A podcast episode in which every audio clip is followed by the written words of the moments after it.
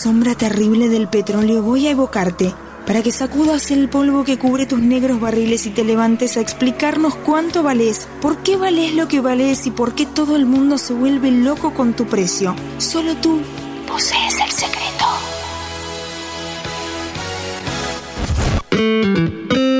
Alta tensión. Hola, hola, bienvenidos una vez más a Alta Tensión, el podcast de interés general sobre energía.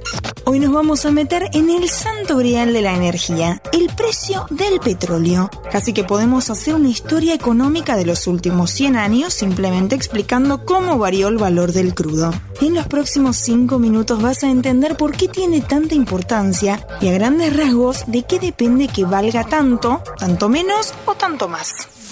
Lo primero que hay que entender es que el precio del petróleo está metido en todos los precios de la economía. Vamos a poner un ejemplo. El paquete de fideos que compraste ayer en el supermercado tiene petróleo en el combustible del camión que lo llevó de la fábrica al centro de distribución y de ahí al supermercado. También en el costo del paquete que está hecho de algún tipo de plástico y también en el gasoil que usan los tractores que sirven para la siembra y la cosecha del trigo. Y en todos los fletes que se te ocurran de ese proceso. Es más, la fábrica utiliza electricidad o gas natural para la manufactura industrial y el precio del petróleo pega ahí, directa o ¿Se entiende la idea? Te voy a dar 5 segundos para que lleves este ejemplo a todo lo demás. Tu celular, tu casa, tu campera, lo que quieras. ¿Listo? Avancemos. Lo segundo que hay que entender es que el petróleo tiene pocos compradores directos. Parece una obviedad, pero ¿quién compra petróleo? Las refinerías para hacer combustible, básicamente, y la industria petroquímica para todo tipo de derivados como plásticos, aceites, fertilizantes y un largo etcétera. En el medio de esa cadena también están los traders, que son empresas un tanto enigmáticas que se dedican a comprar y vender commodities, desde soja hasta hierro y también petróleo. Entonces el precio del petróleo se forma entre los productores, los traders y los compradores. En un mercado perfecto, estos convalidan precio de acuerdo a la oferta y la demanda. Sencillo, ¿no? Todo lo contrario.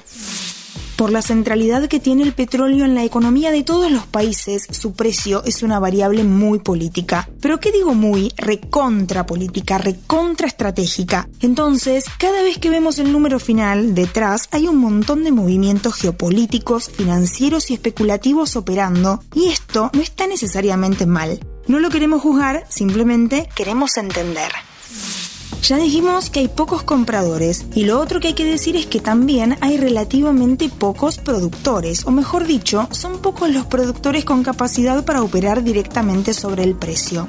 Vamos a mencionar a los tres primeros del ranking, Estados Unidos, Rusia y Arabia Saudita. En ese triángulo se definen muchísimas cosas y no es casual que estos países sean tan importantes. No habría que dejar afuera China, pero en este caso China se destaca más como comprador de petróleo que como productor, aunque sus empresas, que son todas estatales, producen crudo en todo el mundo, incluso en Argentina.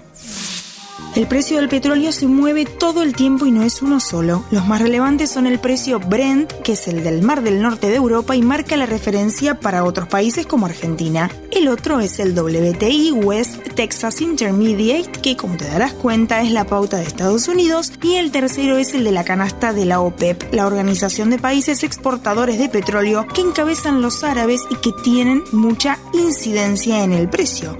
Cuando hay mucho crecimiento económico, el precio del petróleo sube y baja cuando hay recesión. Es un poco el huevo o la gallina, ¿no? Lo mismo pasa con los conflictos bélicos. ¿Es la guerra la que mueve el petróleo o el petróleo el que mueve a la guerra? Dilema muy pesado y que está en juego otra vez en la guerra de Ucrania.